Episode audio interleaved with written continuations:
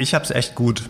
Ich wohne in einer Stadt mit akutem Wohnraummangel und extrem hohen Mietpreisen, aber ich habe eine Wohnung gefunden und noch dazu eine bezahlbare. Aber andere haben nicht so viel Glück. Alle wollen in der Stadt wohnen, am besten in den angesagten Vierteln, aber die Gebäude und damit auch die Wohnungen sind begrenzt. Und Platz, um neue Häuser zu bauen, gibt es auch nicht unbedingt. Dabei gibt es auch eigentlich eine naheliegende Lösung. Wieso baut man nicht einfach auf die Gebäude, die es schon gibt, noch ein paar Stockwerke drauf? Ist das nur ein Hirngespinst von einem, der keine Ahnung von Architektur und Statik hat, oder ist da was dran? Immerhin haben die Römer das vor 2000 Jahren auch schon gemacht.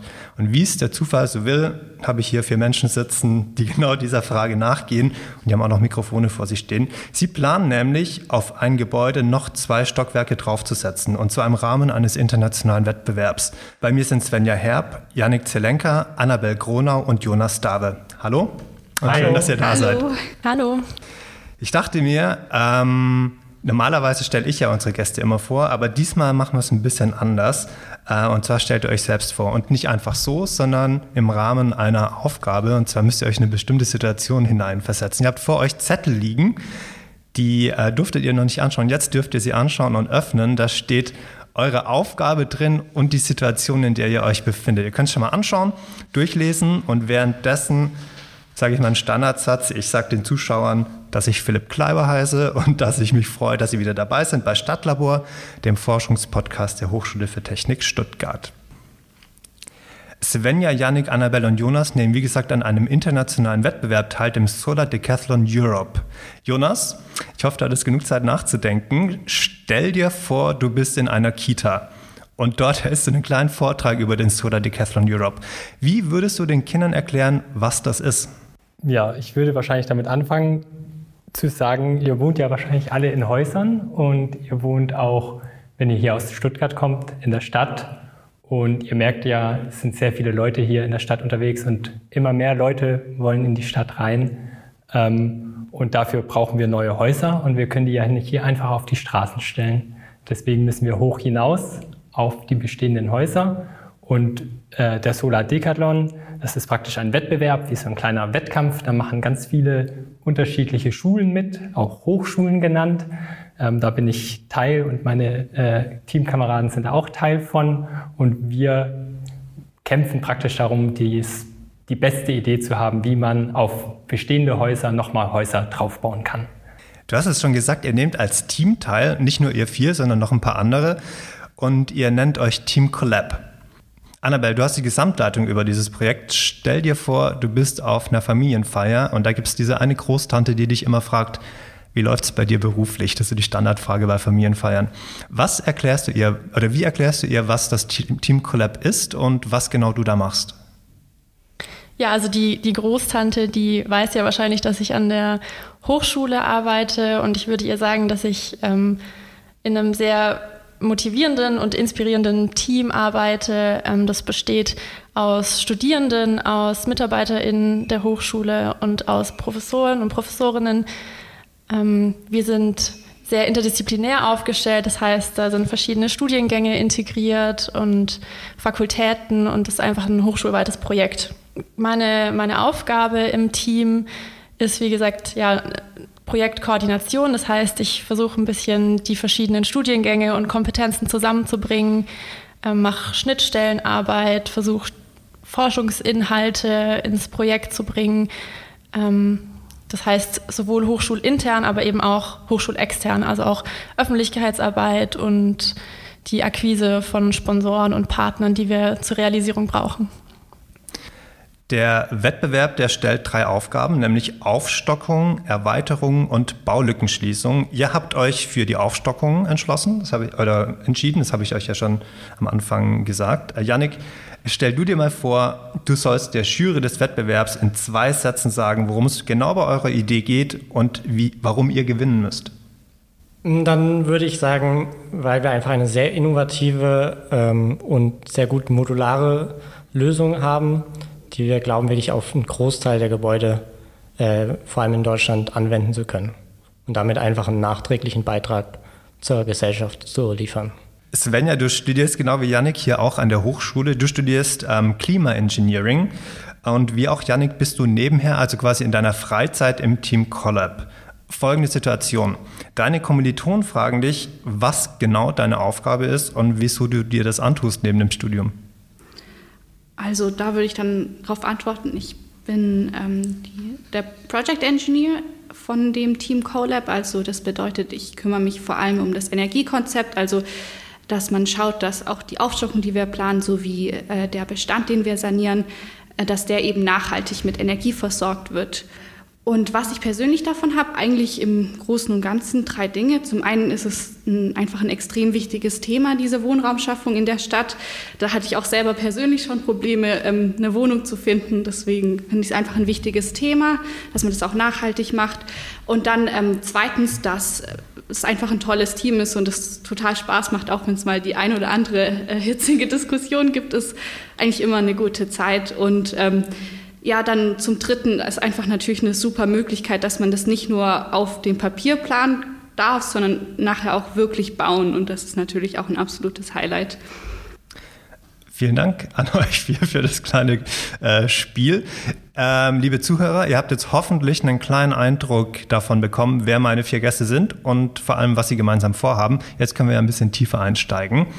Ähm, Jonas hat ja schon für Kinder erklärt, was der Solar Decathlon Europe ist. Annabelle, vielleicht kannst du es noch mal ein bisschen ausführlicher sagen. Was ist denn der Solar Decathlon Europe? Ja, der Solar Decathlon Europe ist ein internationaler Wettbewerb, der seit 2002 ausgetragen wird und jetzt im Jahr 2021, 2022 eben in Wuppertal stattfindet. Ähm, an dem Wettbewerb nehmen 18 internationale Hochschulteams teil und planen und realisieren effiziente Gebäude, die ausschließlich mit Solarenergie betrieben werden.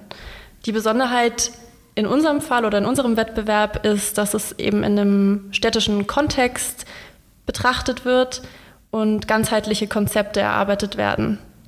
Decathlon, also heißt Zehnkampf und es gibt in dem Wettbewerb eben zehn Disziplinen, die ja verschiedene Themen adressieren. Das heißt, es geht eben nicht nur darum, architektonisch und konstruktiv ähm, oder energetisch ein herausragendes Gebäude zu planen, sondern eben auch darum, ähm, nachhaltige Mobilitätskonzepte zu entwickeln, Finanzierungsmodelle, ähm, Innovationen aufzuzeigen und neu zu denken. Genau, und deswegen werden, wird man anhand von zehn Disziplinen am Ende bewertet. Das heißt, ihr sucht euch da eure Teildisziplin raus oder müsst ihr alle zehn Disziplinen abdecken? Jedes Team muss jede Disziplin abdecken. Also und deswegen sind wir da auch relativ gut aufgestellt, ähm, weil wir an der Hochschule auch sehr viele verschiedene Kompetenzen eben haben, die wir da bedienen können. Das ist vielleicht eine ganz gute Überleitung. Das nenne ich meine nächste Frage. Warum macht ausgerechnet unsere Hochschule, die Hochschule für Technik, damit? Ja, an der Hochschule für Technik haben wir verschiedene Studiengänge aus der Baubranche ähm, und können da fast den ganzen Bauablauf sozusagen abdecken. Das heißt, von Architektur über Innenarchitektur, über ja, technische Studiengänge sind wir da sehr breit aufgefächert. Und deswegen bietet so ein Wettbewerb die besten Voraussetzungen, um diese Kompetenzen miteinander zu verbinden, so wie sie später auch mal im Berufsleben zusammenarbeiten. Janik, du studierst Architektur und Svenja, du studierst Klimaengineering. Wärt ihr euch abseits von diesem Projekt überhaupt mal über den Weg gelaufen? Also jetzt ähm, mit der aktuellen Situation vermutlich ja, okay, eher nicht. das ist natürlich nochmal ein Grund, aber, aber ähm, sonst ja, also sonst muss man schon sagen, gibt es auch immer mal wieder Kooperationsprojekte gerade zwischen Klimaengineering und Architektur, aber ähm, vermutlich einfach von den Semestern, in denen wir sind, hätte ich gesagt, wahrscheinlich nicht sonst. Ja, ich glaube tatsächlich auch. Also ich muss sagen, ich habe selber auch meinen Bachelor schon hier studiert und hatte in der Zeit quasi sehr wenig Kontakt mit anderen Studiengängen. Und daher muss ich tatsächlich sagen, finde ich das, das ist ein sehr schönes Projekt, äh, wie viele Leute man jetzt aus anderen Disziplinen auch kennenlernt und äh, äh, so gesehen Beziehungen zu viel mehr Menschen aufbaut als nur den reinen Architekten jetzt in meinem Fall. Man hat wirklich äh, dieses Interdisziplinäre kann man wirklich groß unterstreichen, dass das das sehr gut hervorhebt. Eure Idee ist ja, auf ein bereits vorhandenes Gebäude noch ein paar Stockwerke draufzubauen. Konkret hier im Campus, Hochschulcampus mitten in Stuttgart. Ähm, Janik, vielleicht kannst du den Zuhörern mal erklären, vor allem denen, die nicht aus Stuttgart kommen, wie ist denn die städtebauliche Situation hier in Stuttgart? Dazu kann man sagen, dass in Stuttgart ist sie relativ schwierig, weil die Stadt ist schon ziemlich voll gebaut. Und noch dazu hat man in Stuttgart das große Problem der, der Verkehrsführung, dass man eben keinen Ring äh, Stadt in dem Sinne hat von der Verkehrsfläche, sondern dass die Straßen durch die Stadt kommen, also wirklich große Straßen mitten durch die Stadt führen, ähm, was das ganze Thema gerade in Bezug auf Verkehr etc. Ähm, schwierig macht. Und zeitgleich gibt es in Stuttgart einfach inzwischen fast keine freien Bauflächen mehr. Also da muss man schon inzwischen eine ganz schöne Weile fahren, bis man wieder Baugrundstücke findet. Und gerade in diesem Kontext macht es eben auch glaube ich, für unseren Entwurf großen Sinn, dass wir eben die Aufstockung gewählt haben im Endeffekt. Ähm, ich habe es am Anfang so ein bisschen als Hirngespinst irgendwie bezeichnet. Also die Idee, einfach ein Stockwerk draufzusetzen, ist ja irgendwie total naheliegend. Wieso passiert das dann so selten? Ähm, das hat oftmals sehr viel auch mit äh, Regularien zu tun. Also nicht jedes Gebäude ist dafür gemacht, aufgestockt zu werden. Ähm, Im Besonderen in Bezüge auf äh, Statik. Äh, Gebäude haben immer nur eine bestimmte Belastbarkeit. Also nicht auf jedes Gebäude kann man ohne weiteres mehrere Stockwerke draufsetzen, wenn sie nicht dafür dimensioniert sind. Ähm, oder auch so Themen wie Brandschutz sind ganz oft problematisch. Sobald man in die Riege des Hochhauses kommt, ähm, erlegt man sich sehr viele ähm, Hürden äh, direkt auf. Wann ist man denn ein Hochhaus? Äh, ab 22 Meter äh, Fußbodenhöhe des obersten, Gesch also genau, sobald mhm. man diese überschreibt. Ähm, ist es, also ihr habt euch ja ein Flachdachgebäude ausgesucht, die sind wahrscheinlich prädestiniert, um irgendwie aufgestockt zu werden, aber ist es auch mit Satteldächern möglich? Es ist deutlich schwieriger, sagen wir so. Also möglich ist vieles. Ähm, es ist aber bei Satteldächern tatsächlich, äh, wäre es nochmal deutlich schwieriger, das umzusetzen. Das Gebäude, das ihr euch ausgesucht habt, ähm, muss man sich so vorstellen. Das ist sehr, sehr lang und im Verhältnis dazu relativ schmal. Also so sehen die wenigsten Gebäude aus, sage ich mal. Deshalb habt ihr ja eine modulare Lösung quasi ähm, euch überlegt, ähm, die adaptierbar ist. Kannst du das vielleicht ein bisschen besser erklären als ich? Ähm, genau, also im Prinzip besteht unser Konzept daraus, dass wir aus äh, einem Holzcrit, also das ist im Prinzip einfach Rahmenkonstruktion aus Holz, eine Art äh, Grundgerüst schaffen auf der Dachfläche des Gebäudes. Ähm, und in dieses äh, Gerüst setzen wir quasi modulare ähm, Wohnungen ein. Und ähm, diese Wohnungen sind eben sind immer Art äh, schaltbare Wände, die man dann eben verschiedenes bespielen kann. Also da ist auch geplant, quasi verschiedene Innenraumkonzepte äh, äh, anzuwenden später, dass man eben auch äh, nachhaltig und vor allem für verschiedenste Personengruppen eben Wohnraum schaffen kann. Und was genau habt ihr da geplant? Ich habe ja, glaube ich, am Anfang gesagt, zwei Stockwerke. Ist das richtig oder habe ich das? Äh, genau, also es sind zwei, es, aktuell ist es als ein zweigeschossiger Entwurf gedacht, ähm, ist aber auch im Sinne der Übertragbarkeit, da wir ja nicht nur ähm, das jetzt hier auf dem einen bestimmten Gebäude planen, sondern wir uns eben auch überlegen, wie man das auf andere Zeilenbauten in ganz Deutschland anwenden könnte, kann man eben auch überlegen, ob das Ganze über drei Geschosse oder bei manchen vielleicht nur über ein Geschoss ähm, möglich wäre. Das heißt, durch das Modulare könnte man entscheiden, auf dem Gebäude, da mache ich fünf nebeneinander und zwei in die Höhe und auf dem anderen Gebäude mache ich 15 nebeneinander, weil sie halt hinpassen. Genau, also da wäre man theoretisch eigentlich immer relativ frei. Man, es gibt halt manche Grundvoraussetzungen, wie die Erschließung ist, ähm, wie man die Gebäude gut erschließen kann, die man berücksichtigen muss. Aber prinzipiell genau, so ist es eigentlich gedacht von der Grundidee her, dass man sehr frei ist. Und hier an der Hochschule habt ihr euch da auch schon ein Nutzungskonzept überlegt? Also bis jetzt waren es immer als äh, studentische Wohnung erstmal angedacht.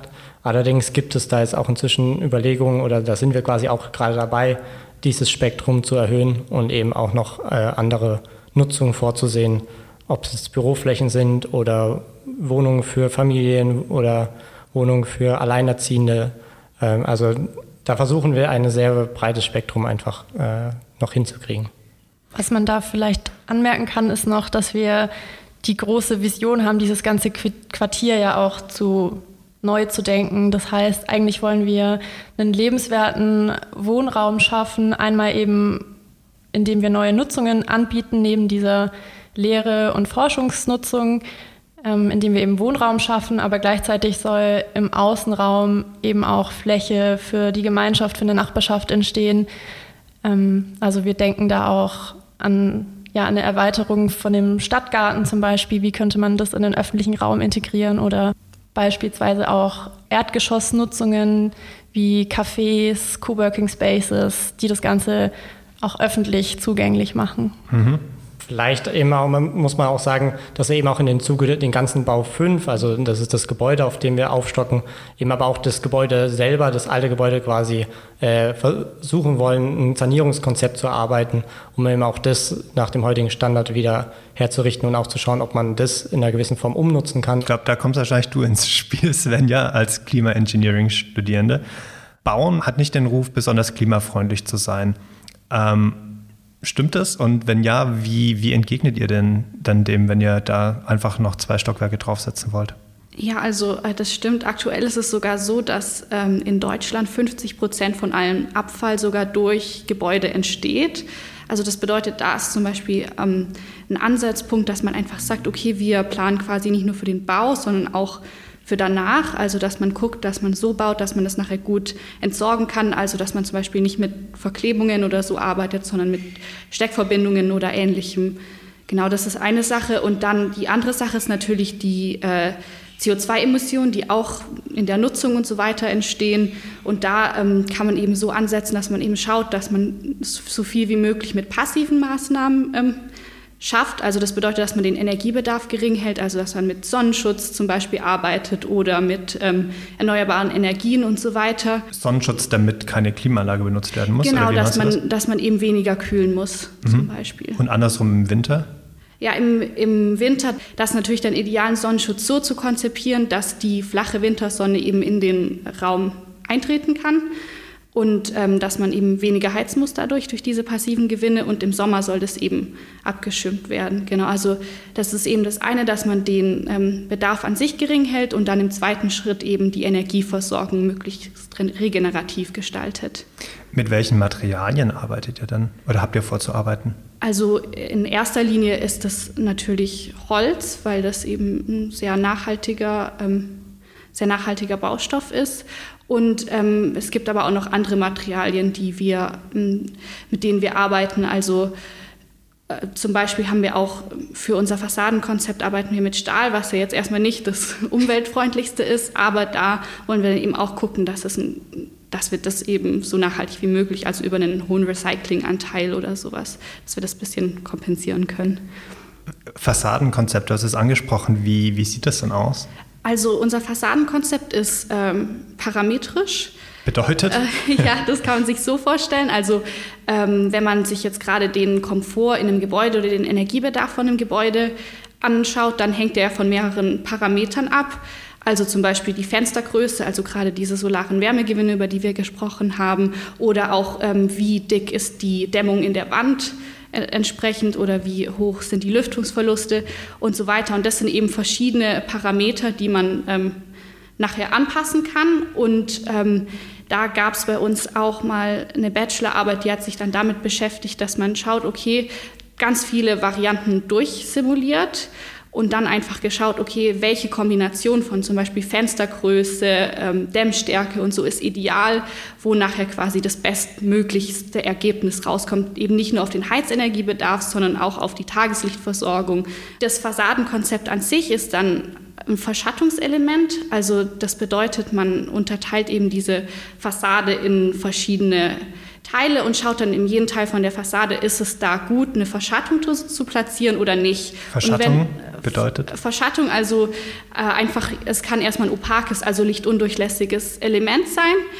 Und ähm, dann schaut man eben, wo äh, platziert man diese Elemente und da, wo die eben da, wo die eben dann im Sommer das verschatten, was sie verschatten wollen, da werden die dann angebracht. Und bei uns sind es tatsächlich äh, nicht nur normale opake Elemente, sondern das sind organische Photovoltaikmodule. Also das bedeutet, die verschatten dann zum einen äh, unseren Innenraum und zum anderen äh, kann man damit eben auch regenerativ Strom erzeugen. Innovative oder moderne mh, hm, Vorgehensweisen, man denkt ja immer sofort an Thema Smart City oder ähm, Digitalisierung und so weiter. Aber ihr verfolgt da ja einen ganz anderen Ansatz. Ja, also das ist eben so, dass viele Innovationen natürlich auch sehr Hightech sind oder viel Technik haben, aber es muss natürlich auch immer gerechtfertigt sein. Also es muss nicht immer eine Hightech-Lösung her. Also gerade bei unserem Entwurf jetzt zum Beispiel können wir unsere Lüftungsanlage an sich kleiner dimensionieren, weil wir das noch durch eine natürliche Lüftung, also Fensterlüftung in Kombination mit einem Solarkamin kombinieren und dass man eben einfach so Elemente, die früher öfters gebaut wurden, wo die Leute eben noch nicht diese technischen Möglichkeiten hatten, dass man die eben wieder ein bisschen aufgreift, weil man braucht nicht immer so viel Technik zu verbauen. Low-Tech ist da das Stichwort. Low-Tech, genau. Also so viel Technik, wie man eben braucht, aber ähm, so wenig wie möglich sozusagen. Für mich klingt das ein bisschen, als ob ihr dort auch Sachen in der Praxis austesten wollt, die ihr bisher in der Theorie durchdacht habt. Ja, also es ist wirklich, also wie gesagt, es gibt ja, also man muss ja einen Teil von diesem Konzept, was wir geplant haben, muss man eben wirklich bauen in dieser Demonstration Unit. Und für nächstes Semester ist es meines Wissens nach angedacht, dass wir da auch wirklich vielleicht was aufbauen und da dann Messungen durchführen. Das heißt, die, die, ihr testet dort, ob das funktioniert, kann, wenn man das so sagen kann. Und das kann man dann ja auf alle möglichen Gebäude anwenden. Nicht nur auf euer Gebäude, auf eure Aufstockung, sondern auf, jeden, auf alle Neubauten.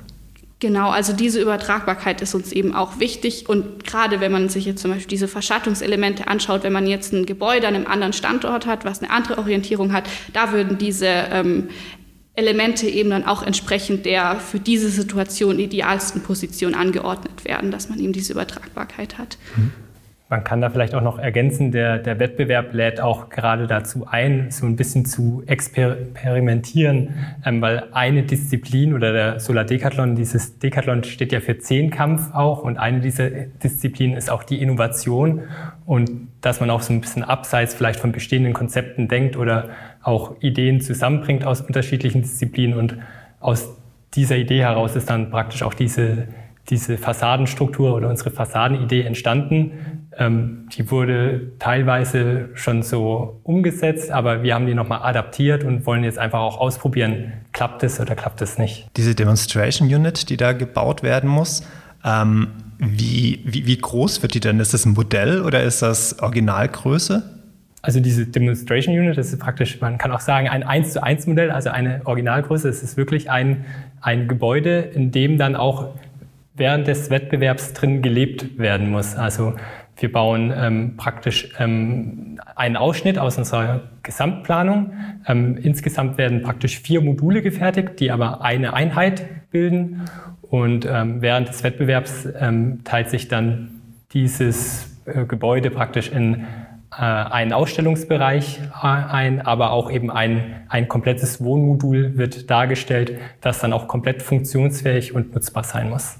Du hast es, glaube ich, vorhin schon erwähnt, aber wo wird das dann aufgebaut oder ausgestellt? Also der, genau, der Wettbewerb findet oder wird in äh, Wuppertal ausgetragen, genau, und da äh, werden dann 2022 im, im Sommer alle 18 Teams, die am, am Wettbewerb teilnehmen, ihre Häuser nach Wuppertal auf das Wettbewerbsgelände bringen, dort dann aufbauen ähm, und die eigentliche Wettbewerbsphase, in dem dann die Häuser durch eine Jury bewertet werden, aber auch von ja, vielen Besuchern angesehen werden können. Ähm, diese Wettbewerbsphase ist dann zwei Wochen lang, aber man muss natürlich auch noch mit dem Aufbau und auch zum Teil mit dem Abbau dann wieder rechnen. Das heißt, jeder, der will, kann da hinkommen und sich das anschauen und da reingehen. Und genau, es ist wie eine große Messe oder ein großes äh, Wettbewerbsevent geplant.